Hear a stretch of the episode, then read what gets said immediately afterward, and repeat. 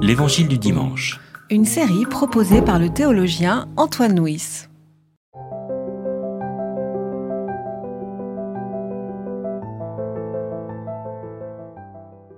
C'est moi qui suis le pain vivant descendu du ciel. Si quelqu'un mange de ce pain, il vivra pour toujours. Et le pain que moi je donnerai, c'est ma chair pour la vie du monde. Les Juifs se querellaient entre eux. Ils disaient, Mais comment celui-ci peut-il nous donner sa chair à manger? Jésus leur dit, Amen, Amen, je vous le dis. Si vous ne mangez pas la chair du Fils de l'homme, et si vous ne buvez pas son sang, vous n'avez pas de vie en vous. Celui qui mange ma chair et qui boit mon sang a la vie éternelle. Et moi, je le relèverai au dernier jour. Car ma chair est vraie nourriture et mon sang est vraie boisson. Celui qui mange ma chair et boit mon sang demeure en moi, comme moi en lui. Comme le Père, qui est vivant, m'a envoyé, et comme moi je vis par le Père, ainsi celui qui me mange vivra par moi. Voici le pain descendu du ciel. Il n'est pas comme celui qu'ont mangé les pères, ils sont morts. Celui qui mange ce pain vivra pour toujours. Alors Michel, ce récit se trouve donc euh, dans le chapitre 6 de l'évangile de Jean, et il me semble que pour l'entendre, il faut euh, essayer de le replacer dans le contexte de l'ensemble du chapitre. Hein du chapitre. Euh, que je vais résumer en quelques mots. Le chapitre commence par le récit de la multiplication des pains. Et puis après la multiplication des pains, euh, la foule qui est là est totalement subjuguée par la personne de Jésus et elle veut le faire roi. Jésus s'enfuit, seul sur la montagne pour prier, pendant que ses disciples traversent le lac. Au milieu de la nuit, il rejoint euh, les disciples et euh, le lendemain, la foule fait le tour du lac, retrouve Jésus et dit, euh, à ce moment-là, elle dit quelque chose de très étonnant, elle dit, quel miracle feras-tu pour que nous croyions en toi? Hein? C'est que le lendemain du jour où, la foule était prête à faire de Jésus un roi parce qu'il avait multiplié les pains, la foule redemande, quel miracle feras-tu? Bon, ce qu'il y a, c'est que la foule, là, est manifestement en, soif de miracles, en, quête de prodiges. Et Jésus, d'une certaine manière, frustre l'attente de, de miracles, la, demande de prodiges, avec le discours du pain de vie. Et euh, ce discours du pain de vie, donc, qui est euh, ce récit que nous, avons, que nous avons lu, dans lequel Jésus dit quand même quelque chose qui doit être très étonnant. Euh, Jésus dit qu'il donne sa chair. Hein qui donne sa chair. Et d'ailleurs, en, lisant ce texte-là, il y a un verset qui m'a qui m'a qui m'a interrogé, enfin pas qui m'a interrogé, mais que, j'ai bien entendu. C'est le verset 52 en disant les Juifs se querellaient entre eux, ils disaient mais comment celui-ci peut-il donner sa chair à manger? Donc le, fait de dire de, donner sa chair à manger, il y a quelque chose en tout cas qui interroge euh, les Juifs dans, dans ce récit et qui est pour nous qui ne manque pas d'être scandaleux. Manger Jésus. Comment est-ce qu'on peut entendre ou comprendre cela, cette expression? Même pour les auditeurs du discours de Jésus dans la synagogue de Capharnaüm, euh, c'est scandaleux, puisqu'il y en a qui s'en vont du coup. Et Jésus interroge après ses disciples à qui vous voulez partir, vous aussi Oui, alors là il faut dire, hein, c'est à la fin du chapitre. Hein. Tout à fait, c'est la fin du chapitre. Voilà, après ce discours du pain de vie, euh, voilà. le texte nous dit effectivement, et c'est la seule fois dans tous les évangiles qu'on voit des disciples qui quittent Jésus, hein, en disant ces paroles sont dures à entendre, qui quittent Jésus. Insupportable. Voilà. Alors, bon, bah, en quoi cette parole est-elle insupportable? Et qu'est-ce que veut dire la chair Alors, d'accord, commençons par le commencement. Manger sa chair, la chair dans la Bible. Oui, et je crois qu'effectivement, on peut commencer par nous interroger sur euh, la signification de cette expression. Je crois que notre difficulté à cet égard, c'est que nous sommes quand même très formatés par la culture gréco-latine Hein, nous sommes un corps et une âme, etc. Et même dans le catéchisme catholique de mon enfance, c'était plutôt ça. La mort, c'est la séparation de l'âme et du corps, etc. on était à 100 lieues de l'idée biblique. enfin, dans l'anthropologie n'est pas une anthropologie analytique, disons l'âme, le corps, c'est plutôt une anthropologie relationnelle. C'est-à-dire, il y a la chair, c'est la, la, personne humaine, hein. toute chair verra le salut de Dieu, la personne humaine en elle-même, par opposition à l'esprit, qui est la personne humaine en relation avec Dieu. Et, ça fait apparaître un nouveau paradoxe. Donc la chair, c'est ce que nous sommes totalement dans notre humanité. Dans notre humanité, oui. Et ça fait paraître un nouveau paradoxe parce qu'on s'attendrait plutôt à ce que Jésus dise Je vous donne mon esprit. Ah Comment vous allez pouvoir vous tourner vers Dieu comme j'essaye moi-même de me tourner vers Dieu? Donc il y aurait quelque chose dans cette expression qui, contesterait un, spiritualisme trop désincarné? Ah oui, sans aucun doute. Mais d'ailleurs, si spiritualisme désincarné il y avait, comment comprendre l'incarnation de Jésus? Oui, parce que la parole a été faite chair. La, parole a été faite chair. Hein. Elle n'a pas été faite esprit, elle a été faite chair. Elle, faite chair, elle a été faite personne. Voilà.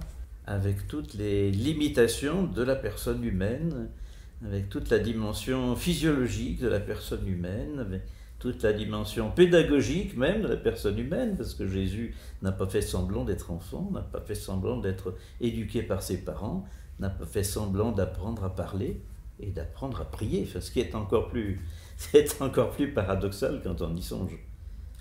Alors maintenant qu'on a un peu mieux cerné euh, ce mot cher, euh, du coup, comment est-ce que ça euh, colore notre compréhension de cette expression de Dieu qui donne sa chair à manger? À manger. Est-ce que nous sommes des anthropophages? Voilà, c'est une bonne question. D'autant plus que le mot qui est utilisé là, c'est vraiment un mot qui est très concret pour dire manger. C'est mâcher, c'est croquer, c'est dévorer. Euh, c'est intéressant parce que je crois que c'est dans l'épître aux, Hébreux, hein, il est question du feu qui dévore tout. Euh, donc ça voudrait dire que donner sa chair à manger, c'est se donner tout entier, c'est disparaître en tant que tel, ce qui est quand même très fort. Oui, mais il y a quoi? Il y a une invitation à à quoi? À, assimiler, hein, c'est-à-dire à faire de ce qu'on mange sa propre nourriture, sa propre personne, sa propre, sa propre viande en quelque sorte. Hein, je me souviens que le peu de temps où j'ai été professeur de philo, il y avait un, élève qui, dans un grand élan de fureur adolescente, avait dit Mais ça sert à rien ce que vous nous racontez, je ne veux pas devenir Platon. Et alors il se trouve que la salle de classe était au-dessus de la cantine et on sentait monter les effluves du rôti de veau qui était en train d'être préparé à midi. Et alors j'ai dit au garçon, mais tu vas pas devenir un veau non plus parce que tu vas manger du rôti de veau. Enfin c'est tout le contraire. C'est le veau qui va avoir cet insigne honneur de devenir toi. Et je pense c'est un petit peu comme ça qu'il faut comprendre, s'assimiler le Christ, s'assimiler à la parole. Hein, toutes ces images, de, enfin, aussi bien dans l'Apocalypse que dans Ézéchiel, manger le livre de la parole c'est-à-dire pas devenir le livre, mais en faire sa propre chair et puis créer, créer, inventer sa propre vie grâce à ça. Alors moi, dans cette euh, symbolique de, de la foi par rapport à la nourriture, euh, je, je, relis ça volontiers avec euh, ma lecture du, péché premier dans, dans Genèse 3, hein, où le péché premier est symbolisé par le fait de manger le fruit. Hein manger le fruit. Et euh, dans ma recherche de compréhension par rapport à cette signification-là, euh, j'ai bien aimé une interprétation que j'avais lue dans une, dans une interprétation rabbinique qui disait la chose suivante, qui disait quand on a mangé quelque chose, ça veut dire quoi? C'est-à-dire que cette chose est en nous, et où est-ce qu'elle est en nous? Ben, On ne sait pas, elle est, elle, est, elle est quelque part en nous. Et de ce fait, là, la notion de, de manger le fruit, c'est une façon de dire que euh, le bien et le mal sont euh, en nous et on ne sait pas très bien où ils sont et euh, nous ne sommes pas transparents au bien et au mal qui sont en nous, au, bien et au mal euh, en général. C'est-à-dire que dans mon existence, je ne choisis pas de faire le bien ou de faire le mal comme je choisirais la couleur de ma cravate. Hein. Aujourd'hui, je choisis la rouge, je choisis la, bleue. Aujourd'hui, je vais faire le bien ou je vais faire le mal? Ben non, c'est pas comme ça. Hein. L'humain, notre humain, et, travailler, partager, mélanger avec euh, un désir de bien. Nous, avons tous un désir de bien euh, en nous, et puis à la fois avec des, pulsions de mal. Hein. C'est ce que dit euh, Paul dans l'Épître aux Romains quand il dit Le bien que je veux faire, je ne le fais pas, et le mal que je ne veux pas faire, je le fais. C'est-à-dire qu'il y a en moi quelque chose qui qui échappe à ma volonté et qui, je suis mystérieux par rapport à moi-même. Et donc, par rapport à cette, à, cette lecture, à cette interprétation euh, du récit de Genèse 3, est-ce qu'on ne pourrait pas à ce moment-là entendre ce fait de, manger le Christ comme étant justement cette, invitation euh, à, faire en sorte que, le Christ vienne en nous pour éclairer nos ténèbres et, apaiser euh, les, tumultes qui sont en nous. Ce n'est plus moi qui vis, c'est le Christ qui vit en moi, comme dit Paul. Et le fait que le Christ vive en moi, ce n'est pas qu'une parole, mais c'est un geste que nous sommes appelés à faire à travers le, voilà, manger, il y, a quelque chose de très, de, très pratique, de, très humain, de très charnel euh, dans une conception de la foi qui n'est pas simplement dans l'ordre des idées, mais qui est dans l'ordre de, l'incarnation la plus profonde. Il me semble que quand on dit manger, ça prolonge bien le commentaire rabbinique que vous citiez il y a un instant. Euh, manger, c'est s'assimiler à la nourriture, l'autre, le Christ en l'occurrence, mais en, demeurant soi-même. Hein, c'est pas se cloner. Je sais que quand euh, dans ma, dans ma pieuse adolescence, on disait souvent, euh, il faut toujours se demander ce que Christ aurait fait à votre place. Bon, ce qui est sûrement vrai, mais on ne peut pas non plus euh, imiter parce que le contexte n'est pas du tout le même. Alors, on, je me souviens qu'on faisait des prodigieuses acrobaties mentales pour dire oui, mais les pharisiens, c'est les méchants, c'est les types qui m'embêtent, etc. Donc, il faut que, etc. En fait, non, je crois que c'est quand même une invitation à être soi-même assimilé. Oui. Et, euh, derrière cela, moi, il y, a aussi quelque chose que je trouve euh, assez riche. C'est, voilà, c'est la foi sous la forme de quelque chose euh, qu'on assimile, et ça me rappelle, par exemple, dans l'évangile de Jean, euh, souvent, il y a cet appel à demeurer en Christ, comme le Christ demeure euh, dans le Père, comme le Père demeure comme le Fils, nous sommes invités à, rentrer dans cette demeure. Euh, c'est la foi comme une demeure, donc la foi comme une habitation. L'apôtre Paul, dans l'Épître aux Galates, parle de la foi comme un vêtement. Hein. Vous tous qui avez été baptisés en Christ, vous avez revêtu Christ. Hein. Et, donc, j'aime bien cette, cette compréhension de la foi qui n'est pas dans l'ordre de, l'idée, qui n'est pas dans l'ordre de la croyance, mais qui est dans l'ordre de, de, l'habitation de la totalité de notre personne, et y compris dans notre intériorité la plus, la plus, la plus matérielle. Alors maintenant, donc, euh, euh, on a un peu vu ce que ça peut vouloir dire, euh, enfin, on a un peu rentré dans ce que peut vouloir dire manger le Christ, et puis il y a une deuxième chose, boire, boire le sang. Alors quand on se souvient que le sang est vraiment euh, le, le, symbole même de l'impureté dans la, dans, la pensée euh, du judaïsme à cette époque-là, quand le Christ appelle ses apôtres à boire son sang, est-ce qu'il n'y a pas quelque chose de, de, profondément euh, scandaleux? Mais c'est le, sang aussi est, sacralisé parce que c'est la vie. Oui. Hein, c'est le symbole de la vie. Hein, donc boire le sang du Christ, ça veut dire boire sa vie. Et on retrouve tout à fait la symbolique qu'on évoquait il y a un instant. C'est finalement s'assimiler la vie du Christ. Donc pour vous, manger la chair et boire le sang, c'est de façon différente de dire la même chose un ah oui, tout à fait. D'autant plus que l'expression la chair et le sang, c'est tout à fait traditionnel, même d'ailleurs dans les littératures profanes hein, de l'Antiquité. Pour évoquer la personne. Oui, pour évoquer la personne. Alors le problème, c'est aussi le sang des sacrifices. Ah voilà, parce que, ça, peut être, ça peut être une référence à, l'agneau, l'agneau immolé. Euh, etc. Donc est-ce qu'on va retomber dans la théologie sacrificielle, ce qui m'inquiète un peu, euh, parce qu'il y a un aspect un peu marchand quand même, euh, verser le sang du Christ pour laver le, péché de l'humanité, etc. C'est du donnant-donnant. Il y a quelque chose qui me, qui me gêne profondément. Moi j'aime beaucoup par rapport à ça, là encore l'interprétation, en faisant référence à, la Pâque. Hein, euh, la Pâque dans le, livre de, l'Exode, et que dans le livre de l'Exode, il est écrit, donc euh, vous immolerez un agneau, et euh, vous marquerez le, sang sur les linteaux de votre porte, et ainsi, quand l'ange de la destruction passera, il vous épargnera. Et il y a un commentaire qui est astucieux en disant, mais quand l'ordre est donné au peuple de, marquer les portes des maisons avec le sang des agneaux, est-ce que la marque est à l'intérieur ou à l'extérieur de la porte. Autrement dit, à qui s'adresse le signe? Est-ce que le signe s'adresse à Dieu, à l'extérieur de la porte, ou est-ce que le signe s'adresse à l'humain, à l'intérieur de la porte? Et le commentaire dit en question, non, le signe est à l'intérieur. Dieu n'a pas besoin du sang de l'agneau pour savoir euh, quelles sont les maisons euh, des Hébreux, mais en revanche, l'humain a besoin de ce signe pour se savoir sous la protection de Dieu. Et à ce moment-là, c'est une, c'est une compréhension, euh, j'allais dire, qui retourne le sacrifice. Ce n'est plus Dieu qui a besoin d'un sacrifice pour pouvoir euh, euh, aimer l'humanité, mais c'est l'humain qui probablement a besoin d'un signe pour pouvoir entendre, intégrer la totalité du don de Dieu pour lui. Et alors à ce moment-là, boire le sang, d'une certaine façon, c'est pour l'humain s'inscrire dans cette euh, compréhension euh, bah, d'un Dieu qui a tout donné jusqu'à sa propre vie pour lui. Peut-être pour rompre cette logique sacrificielle, précisément. Alors du coup, je, je, vois là-dedans...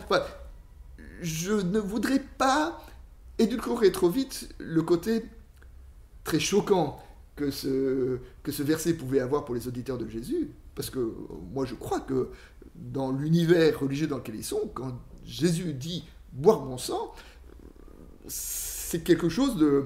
pour nous, on le lit de façon un petit peu ordinaire, mais je crois qu'il y avait quelque chose de, violent dans cette parole. Hein. Et derrière cette violence, est-ce qu'il n'y a pas euh, euh, une, volonté de Jésus de, de, casser euh, notre religiosité, notre incrédulité, etc., y compris de nous choquer pour montrer jusqu'où va le don de Dieu le don de sa personne en faveur de l'humanité. Peut-être une façon justement de refuser cette religion sacrificielle, un peu comme dans la discussion avec la Samaritaine. Hein. Désormais, c'est en esprit et en vérité que l'on célébrera le Père. Ce n'est plus dans le sacrifice, ce n'est plus dans le lieu saint, mais c'est... Ni à Jérusalem, ni au Mont Garizim. Mais en esprit et en vérité. En esprit et en vérité, en, chacun donc. Donc, euh, manger le Christ, boire son sang, est une façon de se libérer du lieu religieux, de se libérer de l'économie euh, sacrificielle pour euh, une, adoration, une foi qui est, plus intériorisée. intériorisée, oui. Et qui se traduit en acte. Enfin, il me semble que Jésus, là, il prolonge quand même les protestations des prophètes à l'égard de cette religion sacrificielle. Je pense à ce texte extraordinaire d'Isaïe qui Dieu dit j'en ai assez de vos sacrifices, mais ça pue votre truc, c'est épouvantable. Et alors, du coup, euh, avec euh, cette, euh, cette intériorisation d'une certaine façon du religieux et du rite, on trouve, on comprend peut-être mieux cette, ce verset 54 quand il dit Celui qui mange ma chair et qui boit mon sang a la vie éternelle, et moi je le relèverai au dernier jour. Donc, avec une, une tension ou une dualité entre vie éternelle et dernier jour. Tout à fait. Tension qu'on retrouve d'ailleurs au chapitre 11 de, Jean, la résurrection de Lazare. Marthe dit à Jésus, ben oui, je sais bien qu'il va ressusciter au dernier jour, mon frère. Et Jésus lui répond, je suis la résurrection et la vie. Donc, c'est deux choses différentes. La vie éternelle et la résurrection au dernier jour. Voilà, donc il faut entendre alors, donc la vie éternelle, c'est aujourd'hui. Tout à fait. Donc la vie éternelle, c'est aujourd'hui une vie qui est euh, articulé dans l'éternité de Dieu, ou qui, est ancré dans l'éternité de Dieu. Donc euh, la vie éternelle, c'est aujourd'hui ce qui donne de, de, l'espace, du souffle, de, la dimension euh, à, mon, à mon existence. Et la résurrection au dernier jour, c'est l'espérance, l'espérance oui. de quelque chose qui dépasse même ma propre vie. Mmh. Moi, ce qui me frappe, c'est que souvent dans l'évangile de Jean, Jésus parle de la vie éternelle au présent. La vie éternelle, c'est qu'ils te connaissent maintenant, pas demain. Et, je crois que c'est intéressant de repérer le mot éternel en grec aionios, c'est ce qui est divin finalement. Hein, quand par exemple dans l'Apocalypse on parle de l'évangile éternel, c'est-à-dire l'évangile qui a une qualité de vie divine. Et c'est à cette, euh, cette qualité-là que nous sommes appelés, et cette qualité-là que Jésus euh, appelle ses, euh, ses, interlocuteurs.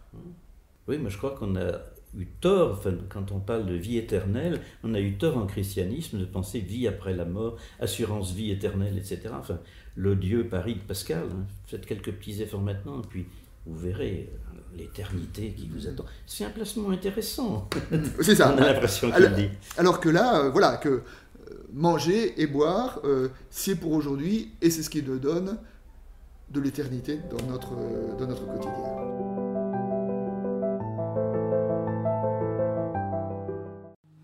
C'était L'Évangile du dimanche, Une série de regards protestants, enregistré par Antoine Nuis. voix off, Dominique Fano-Renaudin.